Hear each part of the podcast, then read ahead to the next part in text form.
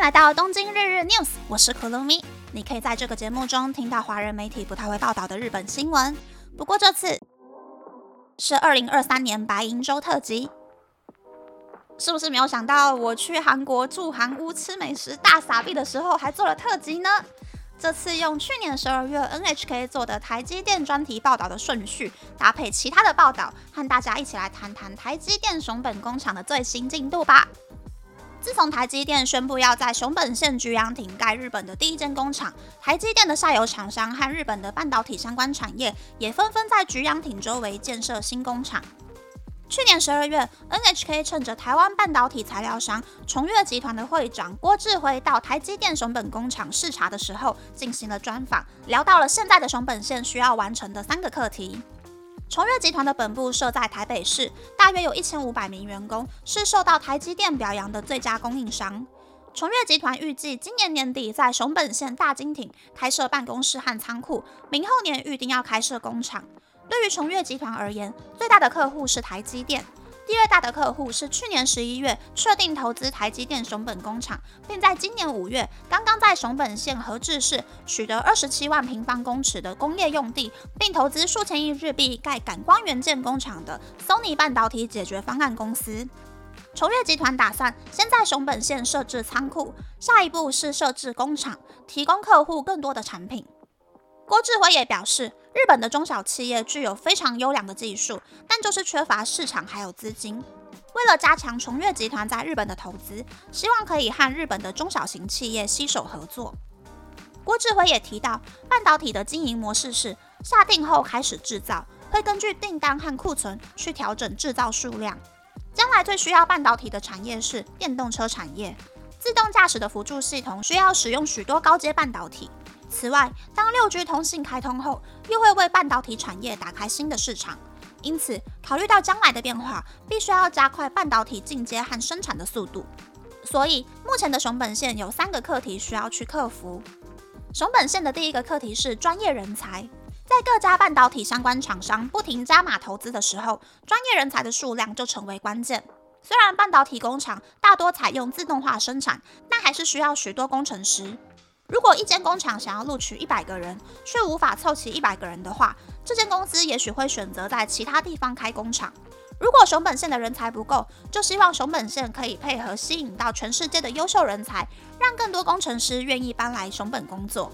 日本国立熊本大学八月二十一号就宣布，在二零二四年要增设情报融合学和半导体设备工学，并在二零二五年开始增设半导体情报专攻研究所，培养数位化转型、数据分析和半导体的人才，并以从二零二七年开始每年培养出两百名以上的半导体专业人才为目标。此外，在熊本商工会议所的牵线下，将有一批台湾的大学生在明年一月到熊本的企业内实习。就在上周，来自长荣大学、淡江大学、东吴大学的十九名学生参访了七间熊本县的企业。虽然熊本的肥厚银行希望来自台湾的人才除了日文，还需要有商业或是会计方面的知识，让台湾的学生们感受到除了日文以外，还需要加强其他技能才能够在日本工作的现实。熊本商工会议所预计将来每一年都要举办台湾大学生的实习活动。熊本县的第二个课题是国际化的教育环境。台湾人和外国人通常是西家带眷一起调派到国外，因此需要为了国际人才的小孩建立国际小学和国际中学。如果能够将熊本县的生活环境更贴近国际型都市的话，自然而然就能够吸引到全世界的优秀人才。对此，熊本国际学校估算，大约有七百名台积电员工和家属会搬到熊本县，大约会有一百三十名学童就读熊本国际学校。因此，熊本国际学校在今年四月加开了国中部，并趁着九月开学后搬到更宽广的新校舍，并预计在明年春天开设高中部。日本国立熊本大学预计在二零二六年。在附属国小和国中开设新的国际特别班，专门招收外国人的小孩和希望接受国际教育的日本人的小孩。如果通过文部科学省的许可，将会成为日本国立大学附属学校内第一个国际特别班。熊本县的第三个课题是交通疏散。当台积电工厂开始营运后，目前狭窄的道路会造成严重的塞车，因此需要建立一条连接熊本市中心到台积电工厂的宽敞道路。台积电熊本工厂以及其他在半导体科学园区上班的员工人数大约是一万人，预计会有九成的人是开车通勤。为了减少进出园区的车辆过多导致塞车，目前熊本县提供的方案是在通勤时段加开从 JR 原水车站到园区的公车。但如果台积电工厂正式开工，涌入更多的人潮和车潮的话，估计还是会塞车。因此，熊本县从去年开始，为了增加大众运输工具的乘车率，新增了连接半导体科技园区和熊本市菊阳町等地区的四条免费公车线路的试营运，希望可以借此减少开车通勤的人潮。